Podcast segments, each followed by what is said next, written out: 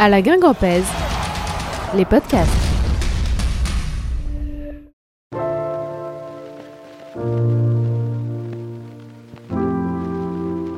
À la Guingampèse, c'est les matchs en direct, les interviews, les débriefs, mais ce sont aussi dès maintenant des podcasts. Certains fidèles de notre précédente aventure les avaient peut-être dévorés, les revoilà, les podcasts Gwengam classiques. Nous remercions chaleureusement Radio Bonheur qui nous a donné l'autorisation de réutiliser tous les épisodes réalisés entre 2019 et 2022. Voici qu'arrivent les épisodes du confinement. Sur nos 12 entretiens réalisés avec des acteurs d'en avant, 7 ont été enregistrés alors que notre planète était sur pause. Une période d'inquiétude mondiale, mais aussi un moment inespéré pour prendre le temps de parler de l'histoire avec ceux qui l'ont faite. Numéro 3, voici l'épisode avec un Felipe Saad en pleine réflexion sur son avenir. Il prendra sa retraite pendant cette année 2020.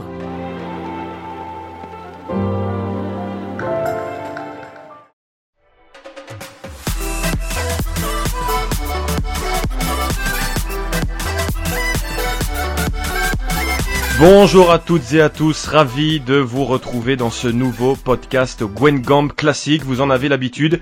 Chaque mois, nous revenons sur les années guingampaises d'un joueur qui a marqué l'histoire d'en avant. En ce moment, avec le contexte actuel, ces podcasts risquent d'être de plus en plus nombreux puisque nous avons le temps, mais surtout les joueurs ont un peu plus de temps maintenant pour eux. Je présente juste avant notre invité, je présente notre acolyte, notre acolyte de toujours, qui est toujours donc provisoirement, jusqu'à nouvel ordre, puisque c'est le mot à la mode, leader de Ligue 2. Bonjour Gaëtan Pinel. Bonjour Pierre, bonjour Felipe, bonjour à toutes et à tous. Et ben voilà, t'as vendu la mèche. Notre invité, c'est Felipe Saad. Salut Felipe. Salut. Felipe, déjà, on va parler de l'actualité. Euh, on le sait, on va pas la rappeler, tout le monde en parle. Mais déjà, toi, comment est-ce que tu t'entretiens et comment vis-tu ce confinement avec, je crois, ton petit à la maison? C'est ça, je suis passé en mode euh, prof depuis deux jours. Donc, euh, au niveau du fonctionnement de la journée, je, me suis mis euh, euh, sous les horaires d'école de, mon fils, hein, qui a 6 ans actuellement. Donc, il, a, est au CP. Il s'appelle Gaël, il est né à Caen et avec un pronom breton. Hein.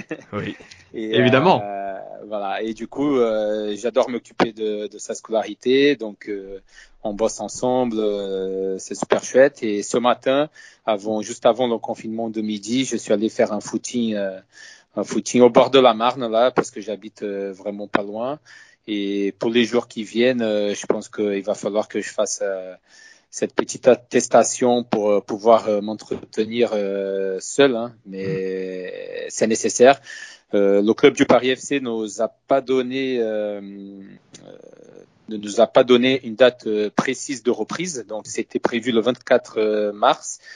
Euh, mais là, on, on, nous a envoyé un message aujourd'hui pour nous dire qu'il n'y a pas de date précise. Donc, c'est à nous individuellement de, de, de s'entretenir un maximum et ce tour d'essayer de ne pas trop manger parce que quand, quand on reste beaucoup de temps à la maison, euh, les tentations sont, sont souvent présentes à ces niveaux-là. Alors messieurs, on va parler football maintenant, on va parler de toi Philippe Saad. Et donc on va commencer par le commencement, par ton arrivée évidemment à, Guingamp, c'est en 2007, tu arrives du Brésil, euh, c'est ton premier saut en, Europe, en tout cas ton premier club brésilien, euh, ton premier club européen après Vitoria, Paysandu et, Botafogo. Qu'est-ce qui t'avait euh, Qu'est-ce qui t'avait amené, qu'est-ce qui t'a amené en, en Europe? C'était le bon moment en 2007 à ce moment-là pour euh, franchir ce pas? En fait, c'était une condition, c'était une condition toute particulière à l'époque. Euh, J'appartenais à un club euh, que vous avez cité, euh, Victoria, et par contre, j'étais prêté dans un club à, à, Rio, Botafogo, qui est un grand club brésilien. Mmh. Et par une par une, une, particularité du contrat, donc ce contrat-là, il finissait le 23 février 2007 ce qui m'a ce qui m'a pas permis de signer dans un club brésilien ni dans un club européen. Donc euh, avec mon père, la décision qui a été prise, c'était de, de, faire deux valises chacun et de se barrer en Europe pour essayer de suivre suivre mon rêve hein, de, de, continuer à être footballeur, mais surtout de pouvoir habiter en Europe. Mmh. Et, euh, et du coup, j'ai pris cette décision en signant avec un, un agent au Portugal, un agent brésilien, qui m'a envoyé faire des essais un peu à droite à gauche ce qui a été, euh, ce qui a été, ce qui est hein, très paradoxal euh, parce que euh, six mois auparavant, j'étais vraiment un joueur demandé au Brésil par rapport à mon passeport européen, mon âge et aussi ma position sur le terrain, le fait d'être gaucher, tout ça. Donc les clubs, le club pour lequel mon contrat était en cours, c'était Victoria Bahia, il demandait beaucoup d'argent. Et six mois après, euh, j'étais au chômage, je valais plus rien et je faisais des essais un peu à droite à gauche. Donc, euh, juste pour l'anecdote, j'ai j'ai fait, j'ai passé 15 jours à, à, la Regina en Italie, j'ai passé 10 jours à la Sampdoria, j'ai passé deux semaines également au CSKA Sofia. Je suis allé aussi faire des essais à Aachen, à Aix-la-Chapelle en Allemagne. Mhm. Donc, ce sont des choses qui, euh, que, voilà, qui, ça fait longtemps, hein, ça fait 13 ans, mais peut-être que je n'avais jamais eu l'occasion d'en parler. Aujourd'hui, euh, c'est, je sais pas, c'est pas, pas un motif de fierté, mais euh, j'ai envie de dire que je pas, j'ai jamais laissé tomber hein, ce rêve de pouvoir euh, de pouvoir venir euh, en Europe et donc l'opportunité Guingamp elle s'est présentée de façon complètement anodine hein. donc j'étais avec cet agent au Portugal qui avait une association avec un agent franco-portugais en France mhm. qui a qui a proposé cet essai à Guingamp et qui et en, plus s'est avéré c'était en fait dans, des, dans, un, dans un climat très très drôle à mon arrivée. Donc, euh, je pensais que j'allais faire un essai à, à, à Brest avec le, avec l'entendant de Guingamp qui s'appelait Loïc, qui est malheureusement décédé, mm. qui est venu me chercher à l'aéroport de Brest. Donc lui, il parlait, il parlait pas portugais, anglais, euh, voilà, il parlait que français. Moi, je parlais pas deux mots de français. Et, et mon, mon agent à l'époque, il m'avait pris, il m'avait donné le, le billet d'avion qui qui me faisait atterrir à Brest. Donc, euh, moi, je pensais que j'allais à Brest et je m'éloignais à chaque fois de Brest et tout. Donc, avec des gestes, un peu des bruits et tout, j'ai fini par comprendre au milieu de la route que je venais à Guingamp et qu'il fallait pas, pas du tout prononcer le nom Brest. Donc, c'est comme ça que je, suis arrivé dans une ville de 8000 habitants. Après six mois au chômage, ils sont revenus et en voulant, en voulant relancer un peu ma carrière et ma vie. Donc voilà, c'était comme ça que je suis arrivé. Ça devait être particulier d'ailleurs à, à, cette époque-là de, de, de, de, quitter le Brésil euh, à 24 ans. C'est pas tout jeune, c'est pas tout vieux, c'est un peu l'entre-deux. Généralement l'époque où finalement on, on, se lance sur le, le, le, le, plus fort de, la carrière. En fin de compte, de partir à ce moment-là, c'était peut-être particulier, non? C'est particulier, mais c'était c'était la deuxième fois que cela m'arrivait dans ma vie. Euh d'être euh, dans une situation difficile comme ça euh, au niveau de ma carrière de joueur. La première fois, c'était à 15 ans quand j'étais au centre de formation de Santos, que je commençais à perdre de l'espace et tout, et que je finis par euh, quitter le foyer de mes parents pour aller dans un centre de formation euh, à 2000 km de chez moi. Donc c'était une décision très difficile à l'époque, mais qui a été qui a été prise et qui m'a qui m'a fait devenir pro. Donc je n'ai pas regretté ces choix-là à 15 ans et à 23 ans, comme vous avez dit. Euh, aussi, j'aurais pu lâcher, faire un autre métier, ou peut-être essayer de signer dans un autre club brésilien euh, pendant la saison. Mais j'avais mes raisons, j'avais mes raisons et j'avais des, des, convictions intimes, vraiment familiales au niveau de mes origines.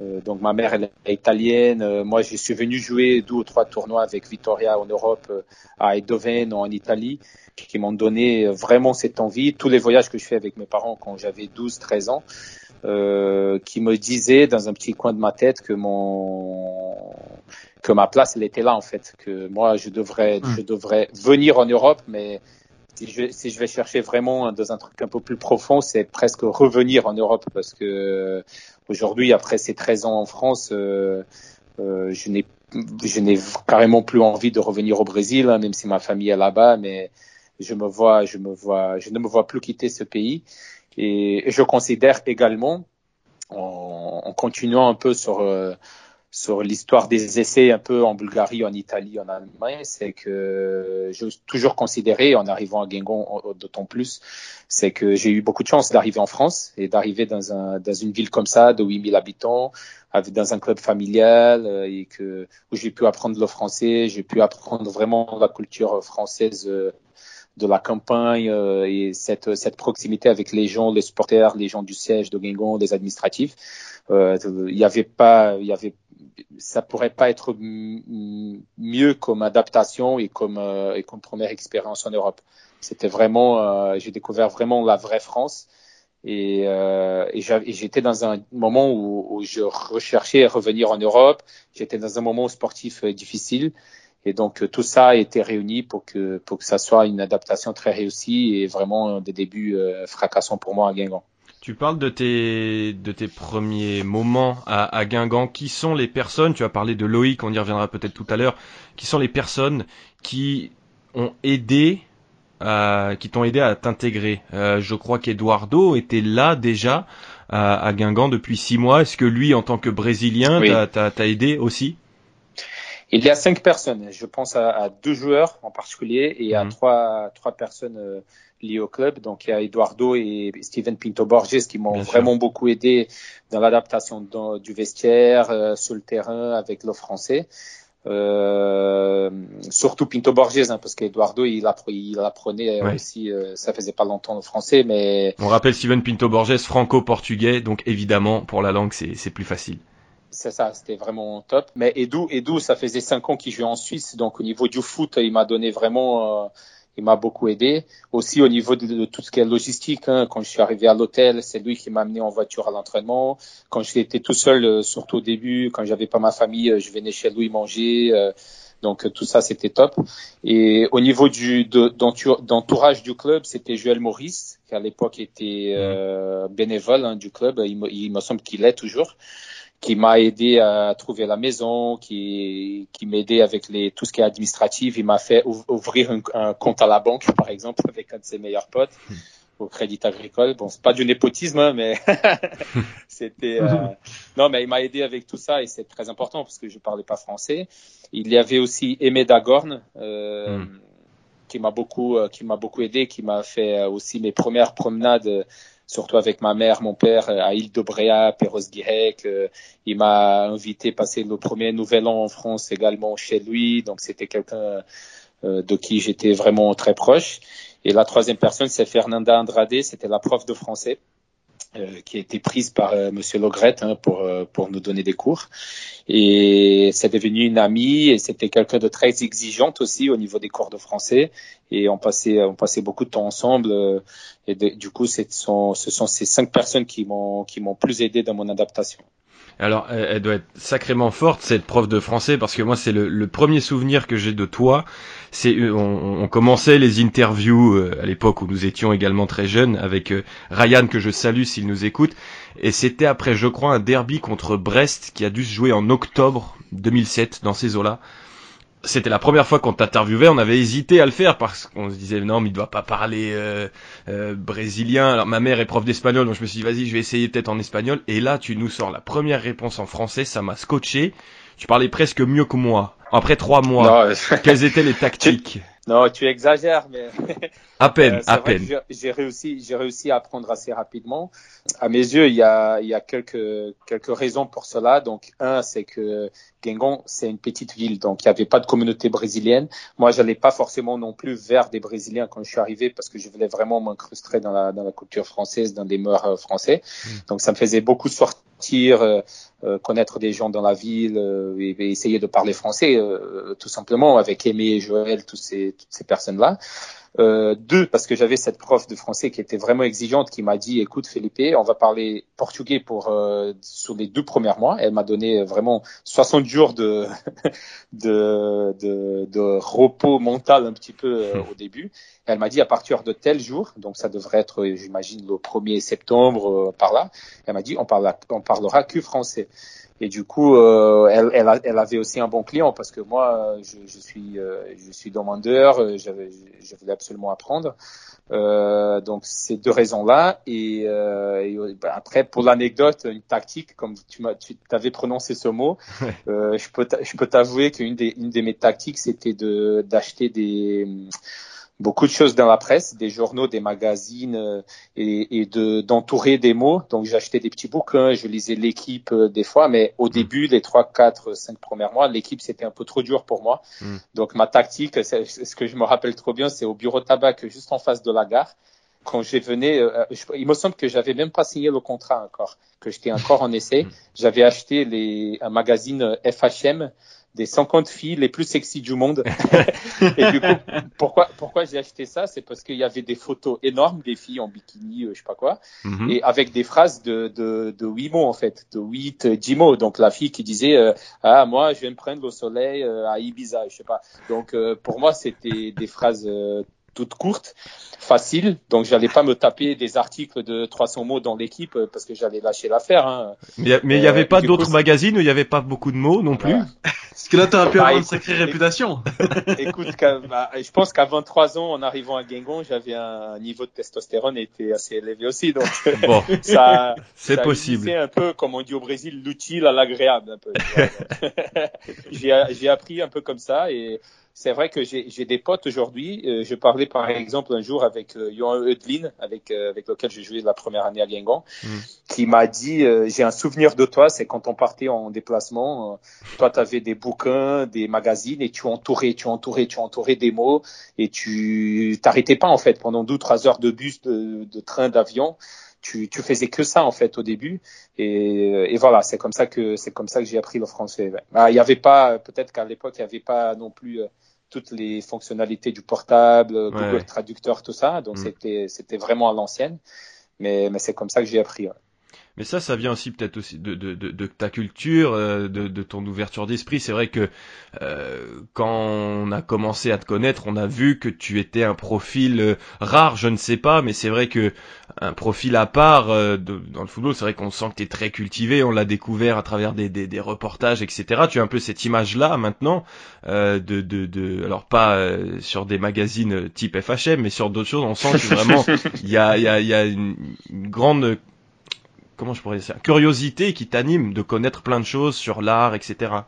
Ça vient de ça aussi, sans doute. Ça oui, ça oui, et, et, et pour ça aussi j'ai eu beaucoup de chance dans ma carrière euh, française jusqu'à présent, euh, dans ma carrière toute courte, hein, parce que j'ai joué aussi à Rio et à Belém euh, et à Salvador de Bahia. Ce sont des, des villes très riches culturellement au Brésil, mais toutes les villes par, par où je suis passé en France, vraiment, il y a une culture locale, il y a, il y a Mm. des choses à voir, il y a une histoire à connaître.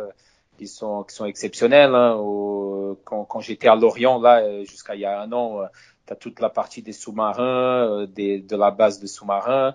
Quand j'étais à Strasbourg, il y a la cathédrale, le côté euh, binational avec l'Allemagne et tout. Donc j'ai eu beaucoup de chance hein, avec toutes ces villes-là. On va pas tous les, toutes les Mm. citer.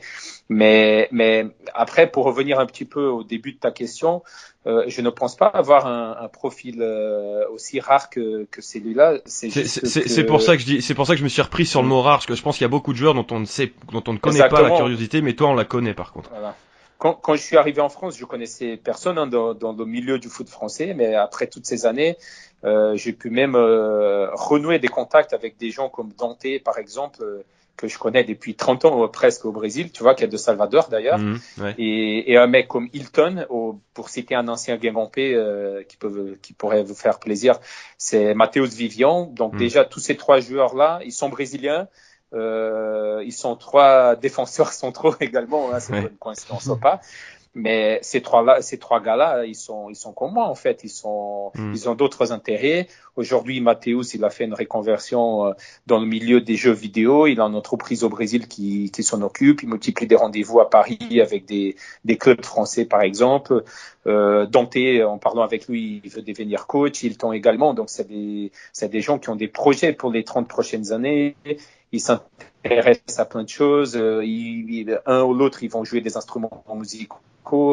Euh, donc, euh, donc voilà, je pense que c'est juste parce que euh, c'est ça vend ça vend moins de moins de moins de papier, moins de journaux de parler des, Oui. des profils des profils comme ça. C'est c'est mieux de parler peut-être de la coupe de cheveux d'un joueur du PSG brésilien ou de Hélas, hélas. voilà.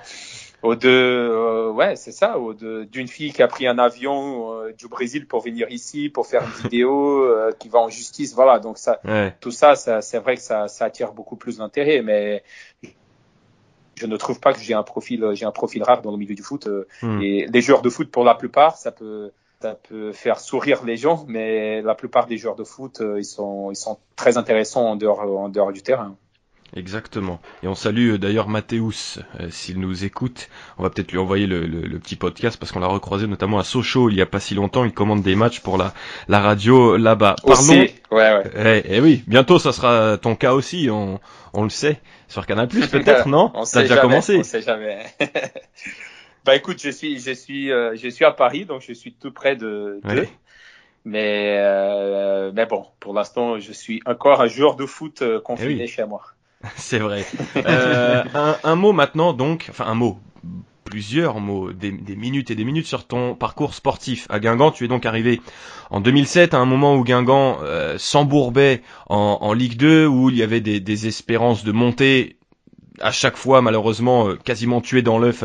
À chaque fois, Guingamp jouait plus le maintien que la montée dans, ces saisons-là. Tu arrives et c'est encore Patrick Remy, euh, l'entraîneur. Le début de saison n'est pas si mauvais que cela, notamment en, août. Il me semble qu'il y a quelques victoires. Guingamp est dans le, haut tableau, en tout cas le top 10, avant de, de s'effondrer et de connaître un changement d'entraîneur en octobre. Qu'est-ce que tu retiens des tout premiers mois sportifs avec Guingamp euh, sous l'ère Patrick Remy Je me rappelle d'un entraîneur qui était fou de l'équipe du Brésil de 82. parce qu'il m'a parlé, il m'a parlé pratiquement que de ça quand je suis arrivé euh, à moi et à Eduardo. Donc il avait un style de jeu qui, qui qui se basait un peu sur ce qui se faisait euh, avec cette équipe-là. Pour les Français qui connaissent pas, pas trop l'histoire de cette équipe-là, c'est euh, une équipe qui est considérée même jusqu'aujourd'hui hein, euh, la meilleure équipe de tous les temps, la meilleure sélection de tous les temps au Brésil. Hmm. Et elle n'a pas été championne du monde. Donc on a été cinq fois, voilà, on était cinq fois championne du monde mais celle-ci non. Et dans, dans celle-ci, euh, notamment, il y avait Socrates, il y avait Zico, il y avait Gerson, donc il y avait des, des sacrés joueurs, et euh, mais qui, mais qui malheureusement n'est pas allé au bout. Et, euh, et donc je me rappelle d'un entraîneur, euh, d'un entraîneur euh, qui était vraiment beaucoup plus sur la tactique, sur la technique, que sur sur le côté un peu état d'esprit des joueurs, ce qui a été le cas de de Victor Zvanka qui a, qui a repris derrière. Euh, mes premiers souvenirs aussi me remettent euh, à mon premier match contre Le Havre. C'était mon premier match d'essai où il y avait euh, Guillaume euh, avec un joueur euh, qui a fini sa carrière euh, à cause d'un problème de cœur. Vous allez me m'aider. Kevin Alain Non, non, non, non. Non, en fait, c'était pas lui. Hassan pas Hassan Amadou Alassane. C'est ça, Alassane, exactement. Donc les, deux, ils étaient les deux attaquants de, du Havre lors de mon match d'essai. Et il y avait encore dans l'effectif Milovan euh, Sikimic qui est gaucher comme moi. Hmm. Et du coup, quand on m'a dit euh, vous allez jouer ensemble, donc Milo il s'est mis à gauche. Moi, je me suis dit écoute, je vais à droite. Le mec, euh, c'est l'idole du club, il s'est mis à gauche. C'est pas moi qui vais qui vais demander à jouer à gauche. Et, et j'avais sorti un sacré match. Et je me rappelle d'avoir d'avoir, euh, sans parler français hein, pratiquement, de m'être lié en amitié avec Alassane. Et euh, merci Gaël. Gaël, il est venu me faire un bisou. Merci beaucoup. Ah. Excusez-moi, vous couper après. non, pas de problème.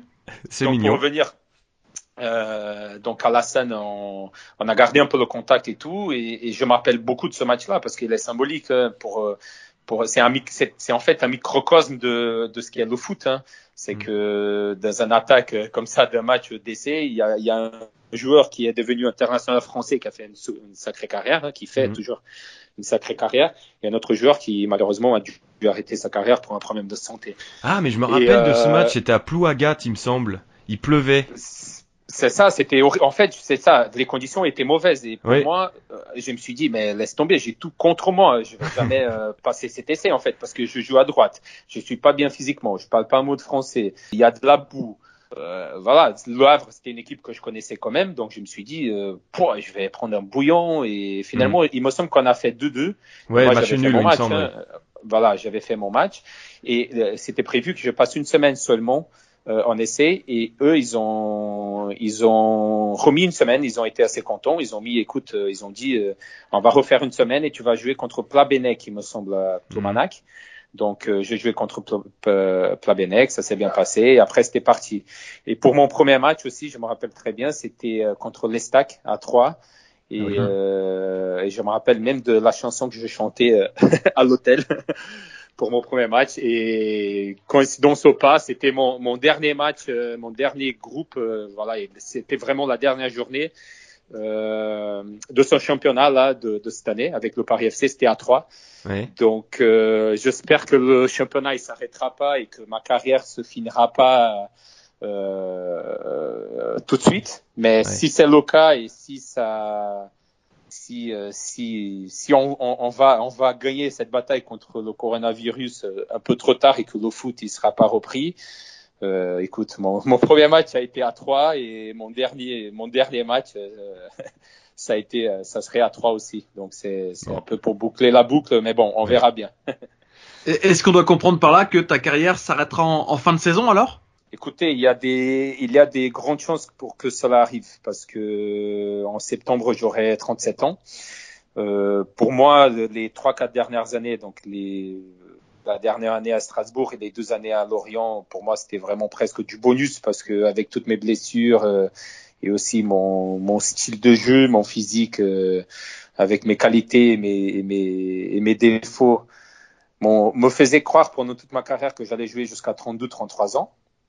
Et euh, une, très, surprise très agréable euh, m'a fait être champion euh, deux années euh, de suite avec Strasbourg.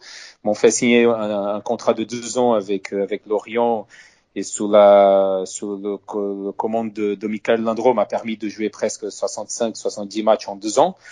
Donc tout ça, j'avais pris avec beaucoup de bonheur et beaucoup de fraîcheur, surtout dans la dans les jambes et dans la tête.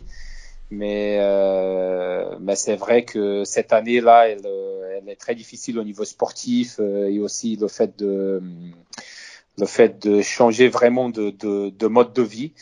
Euh, avec cette vie parisienne qui a vraiment quelques quelques différences notables vis-à-vis de la vie de campagne qui a été toujours la mienne jusqu'à présent. Hmm. Euh, c'est vrai que ça me fait vraiment réfléchir très sérieusement à, à arrêter la carrière euh, au milieu de l'année. ouais.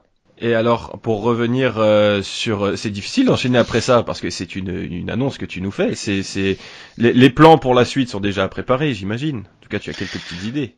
Euh, oui et non, ouais, non, non parce que j'ai rien de concret, j'ai pas de, j'ai pas vraiment de plan A ou de, de projet précis comme c'est le cas de, comme ça a été le cas de Mathéus qui avait déjà cette entreprise sous le bras depuis quelques années ou d'autres joueurs hein, qui savent exactement ce qu'ils veulent faire. Mm. Mais les domaines, mes domaines de préférence, là où je me sens vraiment à ma place, euh, je les connais. Donc euh, j'ai quelques idées, oui, mais pour l'instant, euh, je me consacrais et je me consacre toujours à ce que je puisse vivre des semaines, des semaines assez, chouettes avec le foot. Après, cette épidémie, elle est venue pour casser un peu cette, cette dynamique-là de, de, de prise de plaisir et de compétitivité, mais tout ça, c'est en parenthèse maintenant. Mm. Donc, euh, donc on verra, on verra dans, dans un mois, un mois et demi, ce qui, ce qui sera déjà du championnat français, de Ligue 1, de Ligue 2, et, euh, et à partir de cela, euh, pouvoir prendre un peu des décisions un peu plus concrètes. ouais. Euh, on revient sur tes, tes, tes années guingampaises. Alors là, on était à, à 2007.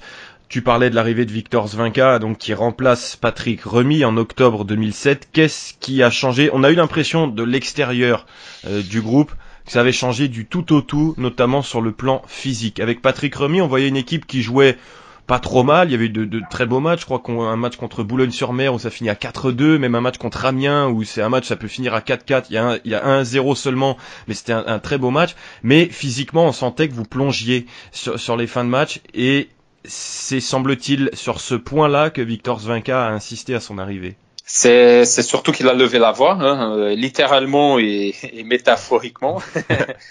et euh, je me rappelle lors, lors d'un des, des premiers entraînements, euh, il pleuvait un peu, donc je suis allé en avec des chaussures en vissé. Hein. Donc euh, pour ceux qui connaissent pas, c'est des chaussures qui, qui sont utilisées euh, par les temps de pluie, parce qu'elles sont en aluminium.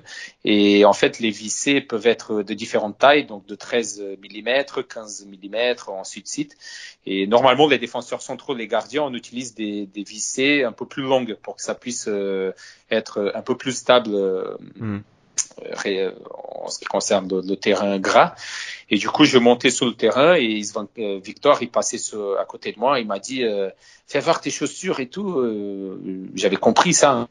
Hmm. Je pense en octobre. Bon, tu, tu, tu, tu, dis que je parlais carrément français, donc j'ai dû comprendre.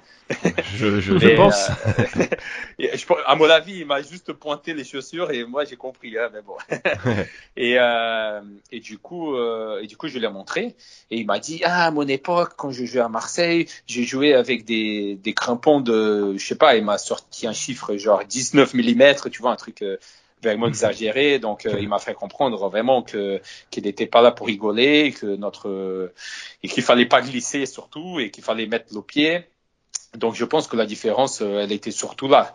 Et la, la, la chose importante euh, qui a été qui a été pendant toutes ces années-là de Victor Svanka, c'est la présence de d'Eric Blaik. C'est que Eric ça m'a ça m'a fait sourire parce que c'est vrai ce qu'ils ont mis dans, dans l'équipe la semaine dernière lorsque j'ai lu un, un, article sur le foot féminin. Hmm. Euh, c'était un article sur lui où il appelait un, un super adjoint. Euh, il me semble c'était l'expression qu'ils ont utilisée et, et c'est vrai parce que parce qu'il est à l'époque il était préparateur physique hein, de l'équipe mais, mais c'est vrai, c'était vraiment euh, pendant toutes ces années de Guingamp, y compris avec Jocelyn Gourvenec, c'était vraiment un atout pour le pour un avant de Guingamp de, de l'avoir parce que lui, il a une connaissance foot euh, très pointue, il a une connaissance du club euh, et donc sur pendant ces trois années à, à Guingamp, c'était vraiment un atout de, de l'avoir avec nous. Est-ce que tu étais du fameux stage à Jersey au moment de l'arrivée du duo Svinka Blaik oui, et pour la pour l'anecdote, je parlais de ce stage euh, euh, il y a trois jours pour euh, faire une petite euh, petite analogie avec euh, avec la réaction des Français avec le coronavirus. et je me rappelle de l'histoire. On a pris des, des tout petits avions, des tout petits avions pour aller à, à Jersey.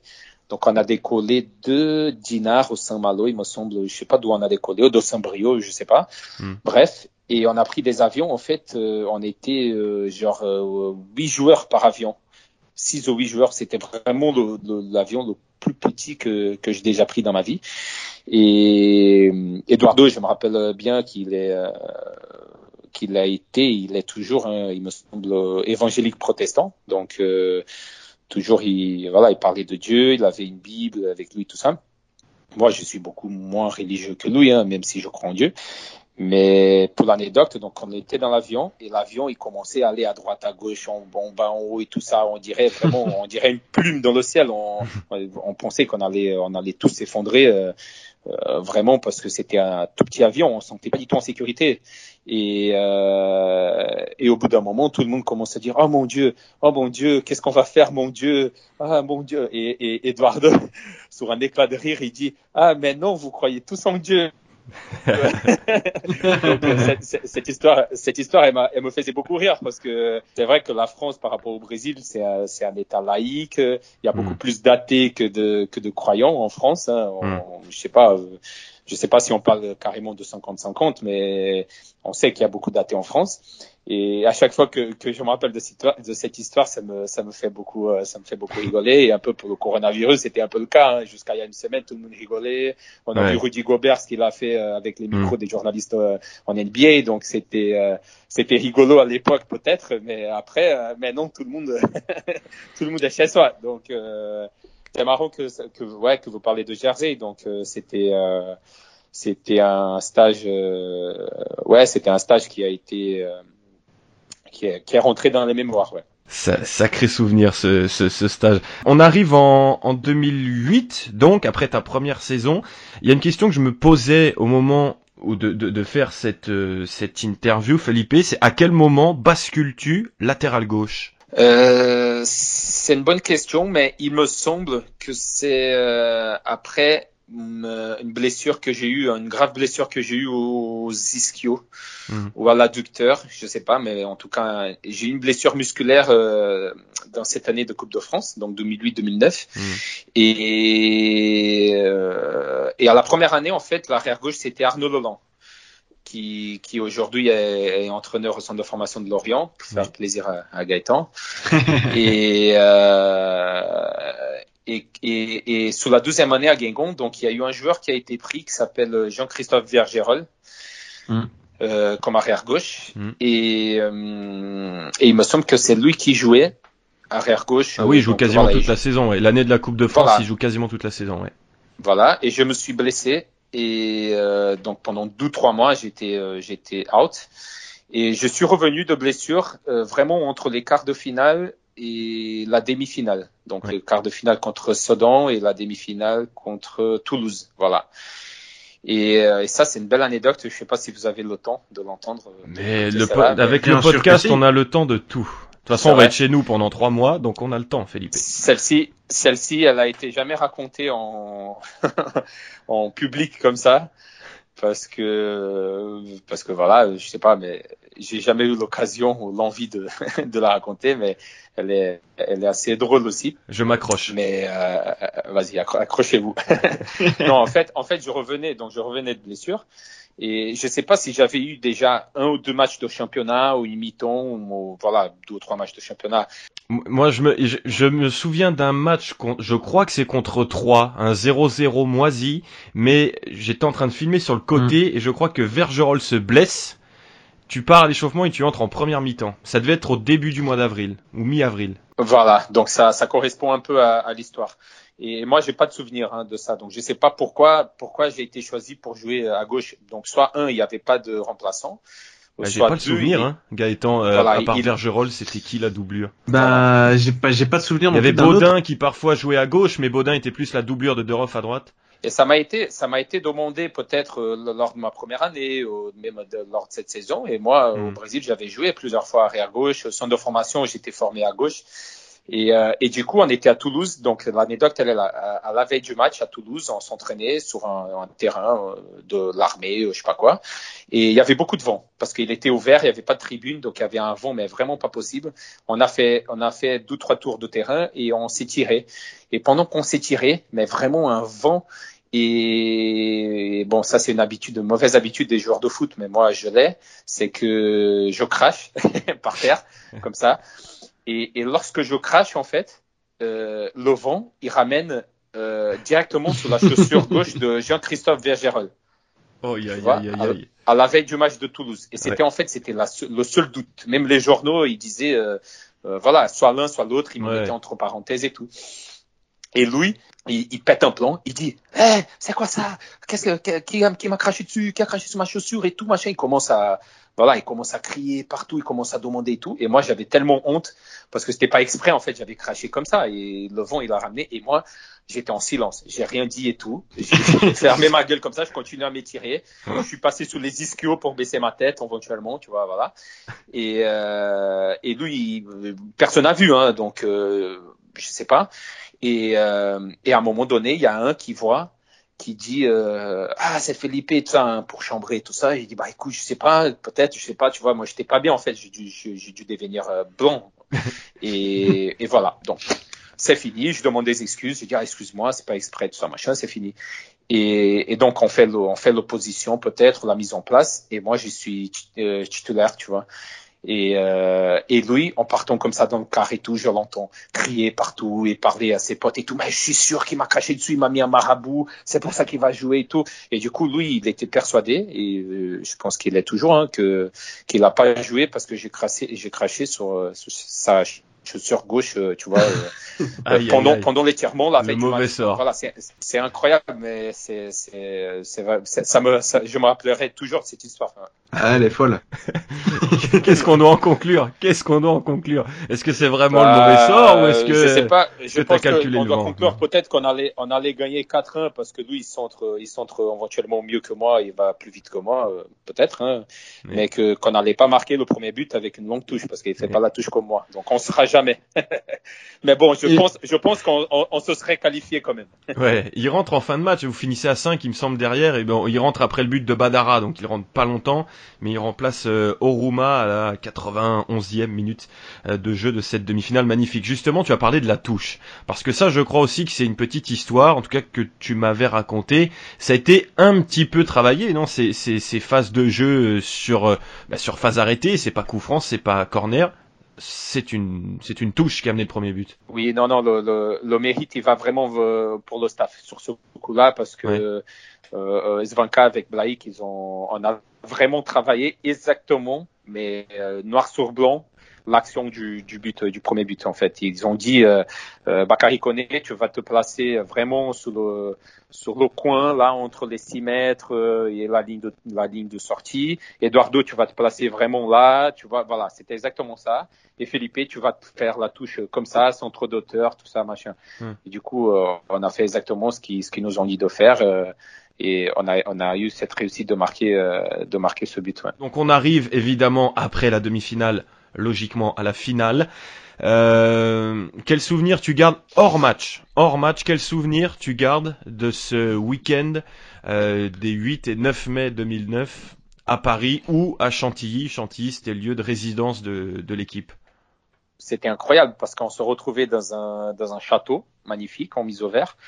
Pour un joueur du, du 15e de la Ligue 2, euh, c'est pas tous les jours qu'on se retrouve dans un endroit comme ça, même si on va pas se plaindre. hein. on a fait deux ou trois fois le, le stage à Ploumanac, là, au, dans, dans un hôtel qui est sur un petit château là euh, au bord de la mer qui est aussi magnifique euh, qui est aussi tout à fait magnifique. Mais mes souvenirs sont ce- ceux-là. Moi j'avais mon coéquipier de chambre qui était Eduardo. Donc euh, tout ce qui était sieste euh, tout ça euh, lui il était aussi relax que moi. Donc euh, les souvenirs sont sont bons. Ce qui est très contradictoire hein, parce que depuis depuis 4 5 ans pour euh, pour pour vous raconter une petite confidence, j'ai du mal à faire mes siestes les jours de match. Donc euh, à à 26, 25, 26 finale de Coupe de France, 80 000 personnes, euh, je me rappelle que c'était euh, c'était vraiment tranquille. Et euh, mais mais les- le souvenir qui me qui me reste vraiment euh, vraiment euh, très très vif, c'est la la veille quand on est allé s'entraîner au stade de France vide Mm. et qu'on entendait les oiseaux tout en haut comme ça, ou quand j'essayais de regarder la tribune. De voir où elle était la tribune la, la, la plus éloignée du terrain et que et j'arrivais à peine à, à percevoir euh, un siège parce que c'était tellement grand et loin. Ouais. Et, et je me rappelle qu'on est arrivé comme ça dans le stade, donc tout nous impressionnait un peu, hein, les joueurs de Guingamp. Rennes, non, parce que Rennes, ils sont habitués à jouer euh, Ouais. euh, au Vélodrome, au Parc des Princes, tout ça. Les joueurs, ils étaient habitués. Il y avait des internationaux français à l'époque, euh, il me semble également. Mais, mais nous, non. Donc, euh, et surtout moi, non. Et, et moi, j'étais impressionné par Tu- le stade, par Ouais. l'ouvrage. Oui. Est-ce que tu as regardé le but de gauche en arrivant? Le but de gauche. euh, Ça te dit non, rien Ça me dit rien, mais, mais je me rappelle, je me rappelle qu'on a tiré les, les pénaltys là-bas. sur le but de gauche Je crois que c'est un but où il y a eu un, un doublé d'un certain Zinedine Zidane. Ah oui, oui, oui, oui, oui. Ah c'est vrai, c'est vrai que ça m'a, ça m'est venu à l'esprit. C'est vrai, c'est vrai. Et je n'étais pas non plus épargné d'être, euh, d'être chambré hein, par mes coéquipiers, euh, le staff et tout. C'est vrai. Et euh, non, non, mais c'est vrai que en plus pour moi, même si le Brésil a perdu ce match-là et que c'est une date euh, symbolique pour les Français, mais c'était vraiment une fierté, une fierté énorme de pouvoir jouer dans ce stade-là, hein, le, le stade où la France a battu le Brésil. Et, euh, et donc je me rappelle quand on rentrait sur le terrain pour se entraîner, les joueurs de Rennes ils partaient du terrain, Ouais. donc on les a croisés. Hmm. Et dès que dès qu'on aperçoit le terrain, on s'est dit wow, tu vois, demain ça va Hmm. être un truc de fou, ça va être magnifique. Et, et franchement, pour dire pour dire vraiment la vérité, c'est moi j'ai trouvé plus impressionnant le stade de France vide Ah, la veille avec euh, Hmm. 80 000 euh, sièges vides que, que le lendemain parce que finalement le lendemain t'as pas le temps de regarder la tribune t'as pas le temps de penser à Zidane qui a marqué de la tête euh, de penser à euh, c'est à, exactement tu vois, ça. la convulsion de Ronaldo tout ça donc pendant Ouais. deux trois heures là la veille quand tu t'entraînes tu penses à tout ça, t'es limite un peu décontracté parce que c'est euh, c'est une séance très légère et tandis que le, le lendemain t'es es à fond ton match, t'as des t'as t'as t'as des tâches à accomplir, Hmm. t'as des t'as ton ton marquage sur le coup de pied arrêté à ne pas oublier, tu Ouais. vois, t'as des t'as ton lacet à, à faire correctement. Donc, euh, donc t'as plus le temps. Et, et c'est vrai que euh, le moment où j'ai plus vraiment, j'ai pu, pardon, vraiment saisir la, en, en profondeur tout ce qui pourrait, tout ce qui pourrait avoir comme souvenir du Stade de France, c'était vraiment la veille. ouais. C'est vrai, c'est exactement le, le même sentiment. J'avais la chance d'être avec vous euh, ce, ce, ce week-end-là. et c'était saisissant en fait. Moi, le, le, le, le jour de la finale, j'ai l'impression aussi de pas avoir eu le temps de regarder ce qu'il y avait autour, de regarder le, le, le, stade plein. Il m'avait paru, paru effectivement beaucoup plus grand, vaste, vide et c'est, c'est, je sais pas comment on explique ça. C'est peut-être effectivement, euh, là tu, tu viens de rajouter un point à ma réflexion sur euh, ce mystère qui dure depuis maintenant 11 ans dans mon esprit. C'est peut-être effectivement le fait que euh, on avait vraiment le temps de savourer ce moment-là. Et c'est ce à quoi ça sert aussi les entraînements de veille de match, pour le coup. Et je pense, je pense aussi, j'ai jamais fait cette, cette réflexion, mais pendant que tu parlais là, j'étais en train de, de penser à ça c'est peut-être un petit côté, euh, ça c'est un peu subconscient. Hein, euh, Freud pourrait expliquer ça, ou Jung, je sais pas. Mais euh, mais c'est peut-être un côté un peu égoïste, c'est que quand on est quand on est quoi 40 ou 50 sur hmm. dans l'enceinte du Stade de France, tu, tu sens ces côtés exclusifs un petit peu. Tu te dis, c'est pas tout le monde qui peut être là en train de s'échauffer, de s'entraîner dans un Stade de France vide, tout ça. Tandis que quand tu es avec 80 000 personnes, toutes ces personnes-là, donc tous les supporters de Guingamp, de Rennes et tout, ils partagent de ce moment avec toi. Donc c'est hmm. et aussi c'est un moment qui passe à la télé. Donc c'est peut-être pour ça aussi, c'est que tu te sens, euh, tu te sens euh, quand même beaucoup plus privilégié peut-être d'être là 24 heures auparavant, pardon, que que que, que d'être là le lendemain, parce que le lendemain finalement tu tu es là pour euh, pour, pour une bataille, quoi. Hmm. Tu es là pour défendre les couleurs d'un club, d'une région, d'une ville. Tandis que le, tu vois, là, là tu es plus dans un, dans une dynamique collective, dans une dynamique, euh, j'ai envie de dire sociale carrément. Hmm. Parce que là, tu, je ne suis plus, je ne suis plus Felipe Sade ou Eduardo, il n'est plus Eduardo. Nous, nous sommes, nous sommes Guingamp. Hmm. Tu vois, contre Rennes. Voilà, c'est aussi simple que ça. Nous, on se bat pour un titre. Et pour, pour le plus beau moment de, de ma carrière jusqu'à présent. Hmm. Donc, euh, et la veille, non, la veille, tu es là en tant, moi, je suis là en tant qu'un joueur de Guingamp qui s'échauffe, qui s'entraîne et qui hmm. profite, euh, qui profite du stade, de, de ce moment-là et, et d'une pelouse magnifique, tu vois, tandis que une semaine auparavant, on jouait, je sais pas où, à New York, quoi. Sont, ils sont dénigrés la pelouse de New York, mais ouais. Tu vois, c'est. pas pareil. J'imagine que, ouais, pendant que tu parlais, je pensais à ça, Pierre. Tu vois, je pense que c'est un peu égoïste, c'est un peu le truc un peu égocentrique. On se dit, euh, voilà, là, là, c'est possible. oui. Et hmm. demain, demain, je suis, je suis un soldat, quoi. Je suis un soldat hmm.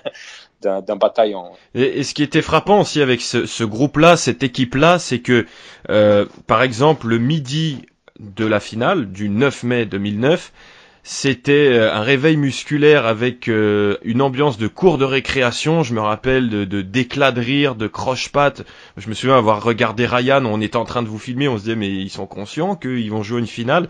Et la la transformation de tout le groupe, des visages de tout le groupe, je crois que c'était après la causerie, ou, même peut-être le midi au moment du repas, après le réveil musculaire, là on a vu vraiment vous transformer, et, c'est ce qui faisait aussi le, charme de cette équipe, parce que en championnat, bon, les résultats n'étaient pas bons, vous étiez 13e, vous ne gagnez quasiment plus un match entre le quart de finale et la finale, mais vous vous transcendiez dans des moments très importants, d'où venait cette, cette force-là qui animait cette équipe? Je, je, me rappelle bien quand, quand, quand, tu étais en train de parler, je me rappelais des images du documentaire. Et comment il s'appelait le documentaire? Centimètre par centimètre. C'est ça. voilà. Donc euh, bravo à vous, c'est pour vous le mérite alors. non mais c'est vous d'abord. Vous avez ces images en fait. Vous avez vous avez fait les images de du réveil musculaire, il me semble, non? Ouais ouais ouais ouais ouais. Voilà. Et, et, et, vous avez fait aussi les images de, de nous en train de marcher à la causerie et de rentrer dans le car également parce que parce que les images ont été euh, voilà j'ai j'ai les visionnées euh, une dizaine de fois je pense.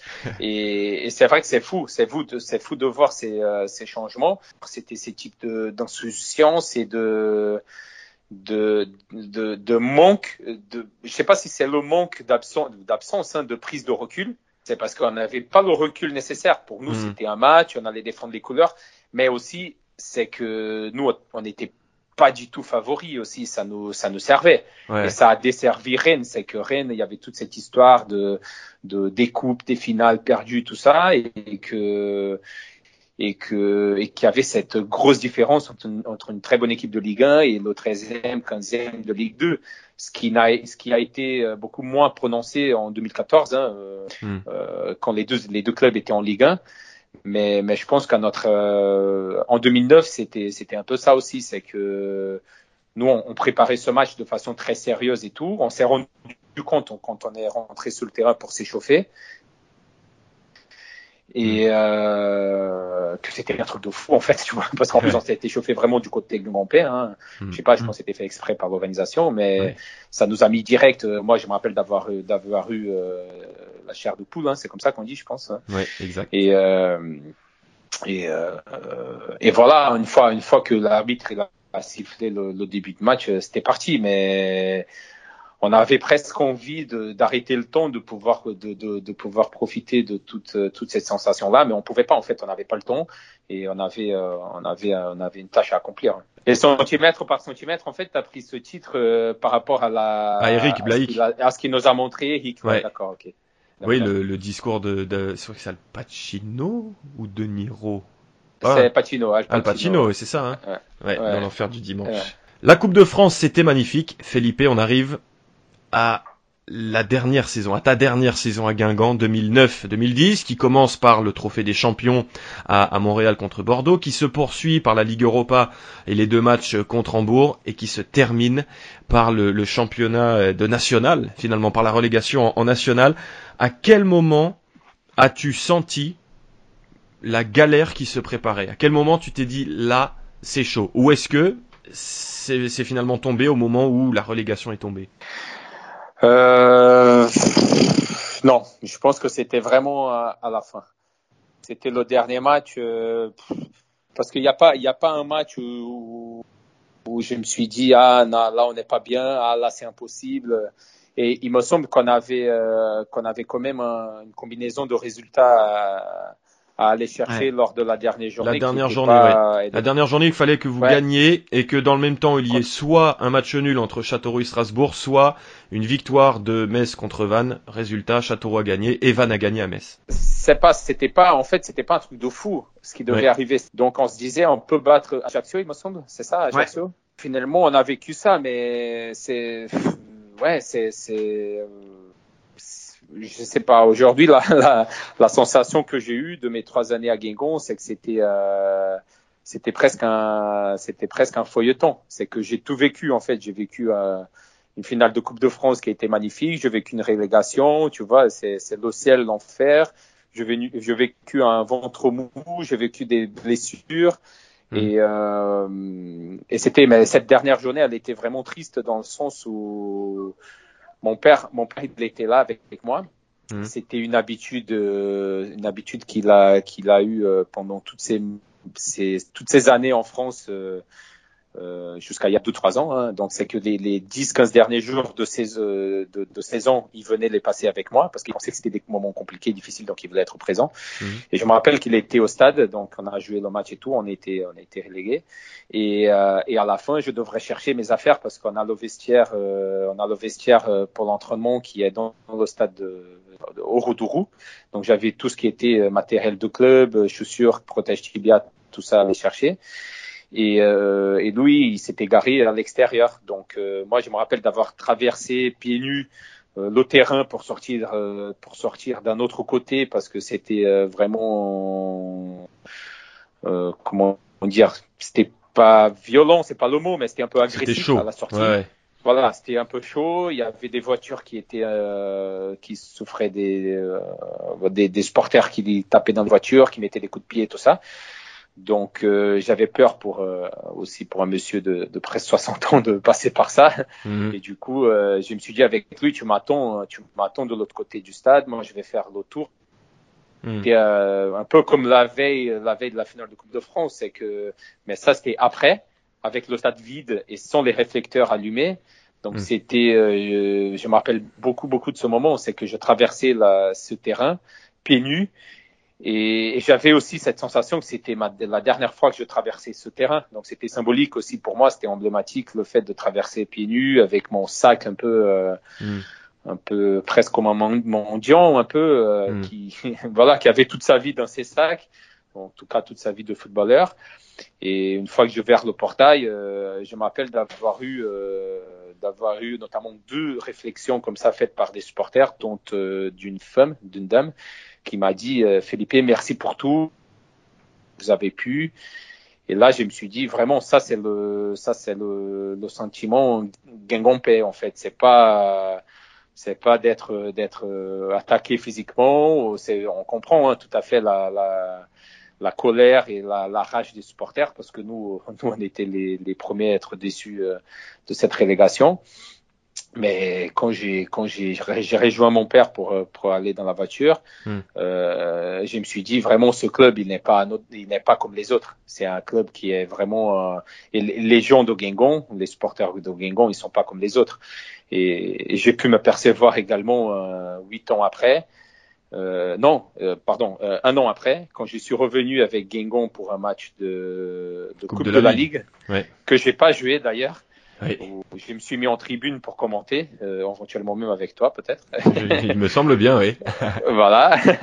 Et euh, derrière le but à gauche, euh, les supporters qui ont qui ont montré des, des, des, des drapeaux avec mon visage qui était peint et avec mon nom, mon numéro à l'époque, le 27. Donc voilà, c'était c'était sur ces deux moments-là où je me suis dit vraiment, j'ai non seulement j'ai pu marquer l'histoire du club, comme ce club-là, il a vraiment une, un espace euh, tout particulier euh, dans mon cœur et dans, dans, mes souvenirs en tant que footballeur et même euh, même du côté humain, c'est vraiment c'est vraiment trois ans qui ont beaucoup compté pour moi, qui ont malheureusement fini, ont dû être ont dû être ouais, ont fini par par par cette relégation de hmm. Ligue 2 en national. C'est vrai, ce qui peut être différent du côté de, de, de Guingamp, euh, c'est que je pense effectivement que le positif prend plus de place sur le négatif. Si tu as fait, c'est vrai que on le voit avec toi euh, euh, notamment, euh, même si toi tu es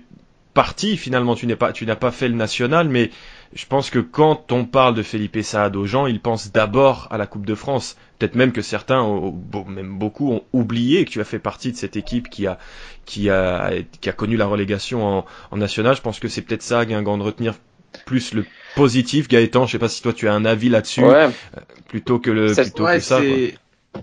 C'est possible effectivement parce que c'est vrai qu'il y, a beaucoup de joueurs dont, dont on, enfin pas qu'on se rappelle pas, mais on, quand on évoque des joueurs, on retient surtout les bons souvenirs. Effectivement, Felipe, on se souvient surtout ben, de la Coupe de France, de, de, de, de quelques matchs de Ligue 2, voilà, qui, qui, qui sortent un peu du lot c'est pas forcément l'image de, euh, de, la, de, la, victoire contre Ajaccio avec la relégation qui, qui ressort et c'est le cas pour d'autres d'autres joueurs aussi hein. c'est vrai que euh, je pense à un joueur qui était là cette saison-là Mathieu Scarpelli quand on parle de Scarpelli, moi je pense pas à Scarpelli et la relégation, je pense plus aux 15 buts qu'il met l'année suivante en, en, national quoi. Ouais, Donc je pense que c'est pas là pour d'autres joueurs.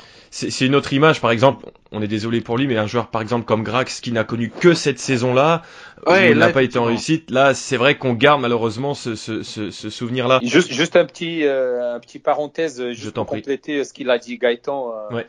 Euh, en ce qui concerne le côté positif et négatif, donc euh, je suis euh, je suis très heureux que d'apprendre de, et de savoir que les supporters de Guingamp, ils ont gardé plutôt le côté positif que le, négatif. Ça veut dire aussi qu'ils ont oublié ma coupe de cheveux. Euh, euh, sur les deux dernières années, les cheveux longs, défrisés, tout ça. Très mauvaise idée d'Eduardo, d'ailleurs. Mais voilà, ça me, ah. ça me conforte, ça me conforte aussi dans ces sens-là. Hein. Je voulais juste, ça me tenait vu, à cœur. Vu celle, vu celle que j'avais à l'époque, je ne suis personne pour te faire des reproches sur ta coupe. Pas de problème. Je voulais revenir avec toi, euh, Felipe, parce que ton, ton passage à Guingamp coïncide avec un passage où il y a eu pas mal, ou en tout cas quelques Brésiliens. Il y avait eu Eduardo, il y a eu aussi William Souza et Gilmar, euh, qui lui par contre n'a connu que la, la relégation nationale. Euh, quelles étaient leurs caractéristiques. Tu as déjà parlé d'Edou et je pense qu'on en reparlera dans les années à venir, mais William et Gilmar, comment expliques-tu qu'il n'ait pas réussi à, à, à marquer l'histoire du club? C'était un bien grand mot, mais à être meilleur que ce qu'ils ont été. Euh, écoute, euh, c'était deux, deux personnages, hein, deux, deux, deux, joueurs et deux personnes euh, que, que j'ai eu, euh, ouais, j'ai dit la chance d'avoir pu côtoyer euh, pendant cette période guingampèse chacun dans, dans leur style. Euh, deux personnes très très religieuses aussi, chacun dans son style, euh, si vous voulez ce que je veux dire.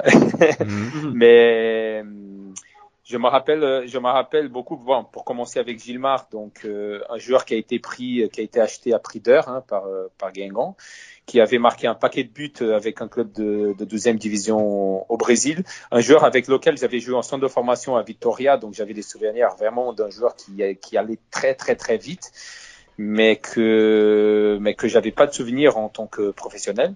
Donc il est venu avec euh, plein de bonne volonté au niveau sportif. Hein. Euh, il est venu, il a signé trois ans, il avait un, il avait, il me semble, un très bon contrat parce qu'il avait été acheté. Et mais c'était un joueur qui n'a pas réussi à s'adapter euh, vraiment au championnat de Ligue 2 française. Donc c'est un joueur qui a besoin d'espace. Donc toute proportion gardée, c'est un joueur que je comparais, je compare à Lucas qui a signé au PSG. Donc quand Lucas mmh. Moura hein, a signé au PSG je me disais, je pense que c'est une bêtise pour les deux parce que Lucas, c'est un joueur de contre-attaque et qui a besoin de 40-50 mètres euh, derrière la défense pour pousser le ballon, courir, centrer, euh, voilà. Et on se rappelle de sa chevauchée contre Marseille, notamment où il a failli mm. marquer un but mm. magnifique. Et Gilmar, c'est un peu ce style de joueur, hein, toute proportion gardée, mais il avait marqué un but comme ça à Châteauroux, il me semble. Il part tout seul, il met une, une frappe sous la barre euh, sèche. Ouais. Parce que c'est un joueur, c'est un joueur en fait qui a qui a un mollet à la Roberto Carlos, qui est mm. voilà, il est très vite, il a un physique euh, vraiment euh, de sprinter. Mais en Ligue 2, ça c'est difficile parce que les équipes euh, jouent souvent avec deux lignes de quatre. Guingamp euh, à son époque avait souvent le ballon aussi pour construire le jeu sur des attaques placées. Donc c'était vraiment pour les deux parties, pas une très bonne idée en fait euh, de l'avoir dans l'effectif parce que c'était un football qui ne correspondait pas. Et aussi, ce qui lui rendait aussi la vie difficile, c'est que son adaptation n'a pas été euh, vraiment très réussie dans le sens où il a refusé d'avoir des cours de français. Euh, qui a été proposé par ma par Fernanda, hein, ma prof. Donc euh, hmm. il, a eu quelques quelques cours de français au début et tout, mais il avait du mal à suivre ou il n'avait pas carrément d'intérêt. Et ce qui lui portait préjudice aussi dans le vestiaire parce que ça sur le terrain, je pense que ça aide aussi de de, de, de pouvoir s'adapter, de parler français, de montrer une certaine volonté d'adaptation. Et, euh, et William, William, écoute, c'est un c'est un profil que qui me plaît tout particulièrement. Hein, c'est euh, c'est un, un, attaquant un peu à la, à la, un peu pour donner les deux exemples hein, de, de, de mm. du haut et du bas. C'est un profil un peu à la Ronaldo, hein, phénoménal, toute proportion gardée également, ou un peu aussi pour euh, pour notre ami Gaëtan, un, un, peu à la Rafael Moura, le Brésilien qui a joué à, ah à, Lorient, qui a joué, qui a fait 27 minutes, il me semble, sur un an, mais qui a été à Lorient pendant un an.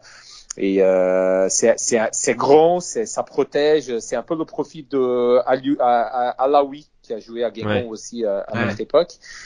Euh, voilà, donc c'était un joueur que moi je considérais euh, intéressant pour avoir en Ligue 2, euh, qui est un finisseur et qui a eu un, un, début de carrière fracassant. Il a été appelé en sélection U17, U19. Il me semble qu'il était même champion du monde, aussi champion sud-américain. Euh, mm. il a été champion brésilien à 19 ans avec Robinho, Diego, toute cette génération-là. Il était le premier joueur à être vendu de cette génération-là. Mhm. Donc il est de 83 comme moi, hein, et Robinho 84 et Diego 85. Mais lui, il a été le premier joueur vendu. Il était vendu en Corée du Sud. Donc il a, il a lancé sa carrière très, très rapidement.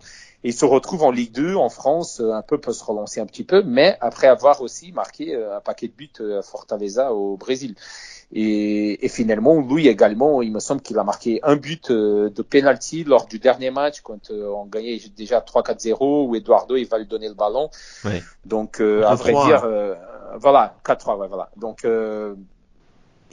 sportivement, on peut pas dire que c'était une réussite pour Guingamp, mais l'idée était là en tout cas parce que sûrement les décideurs ont dû se dire, écoutez, on a eu Eduardo c'est une réussite totale, même s'il il est parti libre. Hein, mais ce qu'il a mm. fait, c'était phénoménal pour le club. Il nous a, il nous a marqué le doublé en finale déjà. Euh, moi, j'ai été euh, transféré pour une somme à Evian Tonon Gaillard. Donc, non seulement le club, il m'a pris gratuitement comme euh, j'ai vécu l'épopée de la Coupe de France, comme euh, il y a eu le transfert, donc euh, QBNF pour le club. Hmm. Donc ils se sont dit, on va faire une filière un peu brésilienne, un peu comme Lyon, un peu voilà, comme les clubs y font. Sauf que ces deux-là n'ont pas n'ont pas eu la réussite qu'on a eu Eduardo et moi. après tout ce qui est tout ce qui est la, la, convivialité, tout ce qui est le côté brésilien, tout ça c'est toujours très agréable de les avoir avec nous hein, dans un effectif parce que ça, ça respire un peu le soleil. Euh, c'est, mm. c'est bien de parler portugais de temps en temps. Mais, mais voilà le souvenir que j'ai un peu de ces deux joueurs-là. Alors on arrive quasiment à la, à la fin de cette interview sur Guingamp. Euh, cher Felipe, euh, une dernière question. Qu'est-ce qui a fait que tu n'es pas resté en national? C'était le, le, bon moment pour toi de, de partir? On avait vu que d'autres comme Mathis, Diallo, Bastila, etc. étaient restés. Euh, toi, c'était c'était peut-être même acté avant que tu ne puisses pas rester? Euh, Moralement, oui. Moralement, en fait, avec, euh, avec Monsieur Logret, euh, on avait presque ouais, un accord moral que de, de partir au, au, but de à, à, une année de la fin de mon contrat. Et, euh, et Antonin Gaillard donc est venu euh, est venu euh, se renseigner par rapport à mon profil. Il venait de monter en Ligue 2. Hmm. Il y avait Pascal Duprat en tant que directeur sportif qui qui adorait mon profil. Euh, qui adorait mon profil de footballeur et en tant que en tant que, que personne également et que, que tenait à cœur à faire, à faire cette affaire. Donc, euh, Guingamp a pu, a pu récupérer une somme assez importante à l'époque euh, pour un club de Ligue 2, surtout de national, hein, et surtout mm. pour un défenseur, euh, pour un défenseur euh, central. Et, et moi, j'ai pu suivre ma carrière, mais c'est vrai que c'est vrai que c'était c'était pas un regret parce que finalement j'ai pu poursuivre ma ma, ma progression en France euh, et, et, aussi j'ai laissé des, des, très belles choses à Guingamp. Mais le fait de partir euh, sur une descente euh, vis-à-vis de tout ce que le club a pu me donner, surtout à, à, à Logret qui a qui a été surnommé Papa Logret par mon propre père. Mhm. Euh, voilà, pour des gens comme Aimé Dagorne, pour des gens comme comme vous, comme Christophe Gauthier, comme euh, Fernanda, comme Sylvie, René, euh, mhm. Michel, de, de panier à salade. Je veux pas commencer à citer euh, commencer à citer encore davantage parce que ça serait une injustice avec d'autres personnes, mais pour des gens pour des gens comme comme ceux-là, comme comme ces personnes-là, c'est vraiment Brigitte de la boutique par exemple, tu vois, c'est mhm c'était vraiment, euh, ce n'était pas ce que je souhaitais, mais euh, j'ai envie de dire c'était la meilleure, le, le, le, mieux qui puisse arriver à Guingamp à l'époque parce qu'ils sont allés chercher un entraîneur, un, top entraîneur qui a été euh, Jocelyn Gourvenec, qui a fait remonter le club euh, successivement de, de Ligue 2 en, de National Ligue 2 et de, de Ligue 2 en Ligue 1.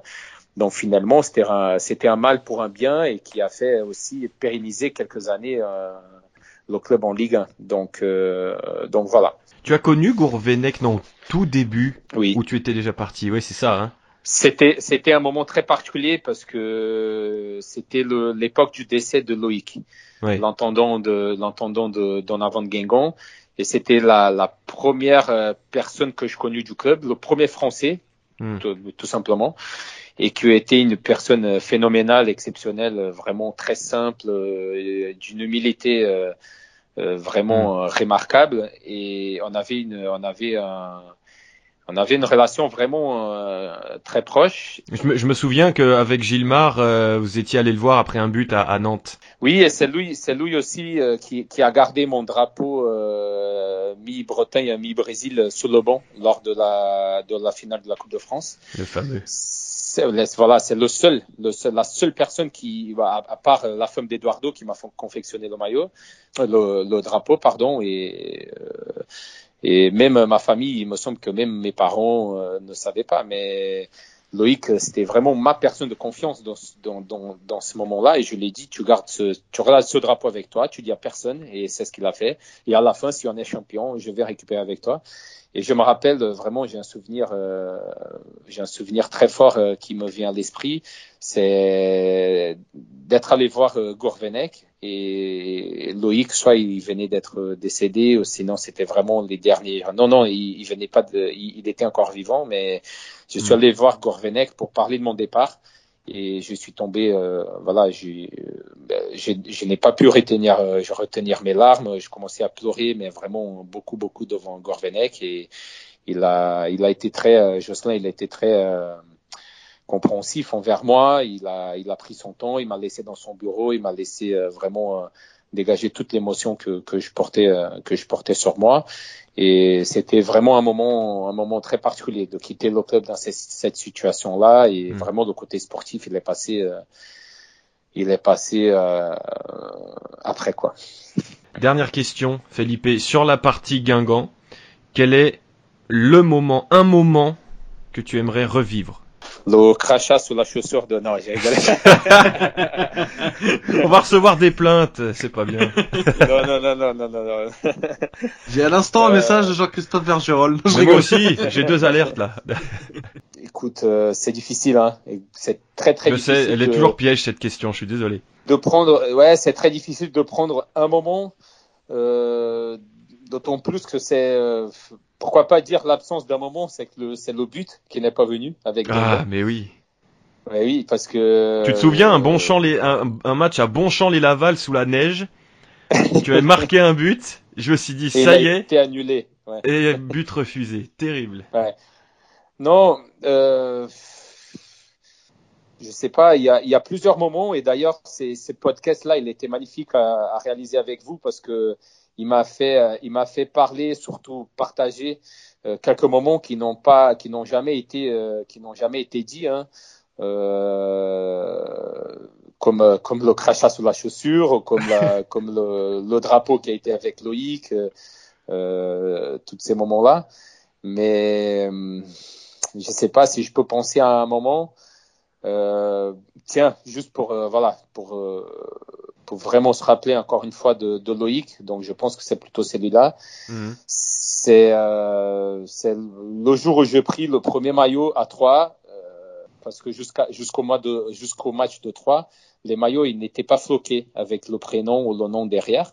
Mhm. Et, et, je me rappelle d'avoir fait euh, d'avoir fait une demande à, à, à, Sylvie ou à René, il me semble, à une des secrétaires de, de Guingamp d'être floqué Felipe au, au, lieu de Sade. Hmm. Et comme en France, euh, le, les E sur les syllabes, ils, ils, ils doivent avoir un accent. Euh, donc, euh, je me rappelle d'avoir pris mon maillot contre trois, contre les Stacks lors de mon premier match, et d'avoir vu Felipe avec deux accents, ce qui n'existe pas pour moi en tout cas. et, euh, et donc j'ai vu ça, ça m'a fait vraiment sourire.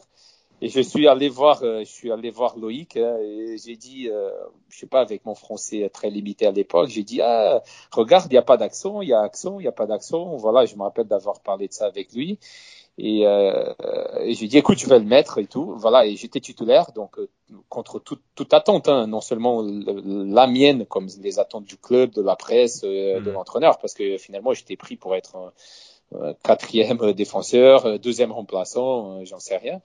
Et je me rappelle d'avoir fait un 0-0, euh, vraiment un 0-0 typique Ligue 2. Hein. Et, euh, et j'avais sorti un super match pour mon premier, pour mon tout premier match en France. Et donc je suis on venu. perdu ce match? Non, non, on a fait 0-0. Ah, il me, semblait que c'était fait 1-0 à 3. Il me semble que c'est un but et qu'après vous faites ouais. 0... ouais de Yaya Kebe je crois et par contre vous vous non c'est vrai alors Philippe, je te jure, si Gaëtan ah, le sait. 13 ans après, 13 ans après, c'est un, c'est un scandale alors, parce que pendant 13 ans, je pensais avoir commencé en France avec un 0-0 contre 3. eh ben non. non, je crois que c'est. Attends, je, je recherche ça en même temps. Non, mais non, mais Gaëtan, non, Gaëtan, t'as raison. Non, il a raison, il a raison, il a sûrement raison. Sur les, sur les résultats là de Ligue 2 en 2007, il est incollable. Franchement. Ouais, ouais, ouais, je suis fort. Même sur les matchs que t'as pas joué, il sait les scores. Ah ouais, tu vois. Ah non, non, mais ça, ça c'est vraiment. Euh, des fois, c'est ça, hein, le, le, le, cerveau humain. Il, des fois, il veut se, il veut se mentir à soi-même, tu vois. Eh ouais, voilà. je, je, pensais avoir fait un 0-0, un cliché, tu vois, voilà. Ouais. Non, mais donc voilà, je suis allé voir le, je suis allé voir Loïc et je me suis dit, euh, je me suis dit, voilà, écoute, on va laisser le Philippe avec l'accent. Donc il me semble que c'était seulement à Evian peut-être que qu'on a enlevé les, accents euh, les accents sur le E de, de Felipe. Donc euh, voilà, on va garder ce moment euh, lors de lors, lorsque j'ai pris mon premier maillot 27 euh, numéro 27 Felipe avec des accents avec Loïc pour mon premier match contre 3. Voilà. Que je pensais que c'était un 0-0, tu vois. Voilà, merci beaucoup Felipe pour euh, cette partie Guingamp de ce podcast Gwengam classique. On va peut-être lancer le Lorient classique, euh, Gaëtan dans, dans quelques temps, avec euh, toutes ces belles histoires que Felipe a à nous raconter. Merci beaucoup en tout cas Felipe. Merci à vous. Merci beaucoup. Merci Felipe.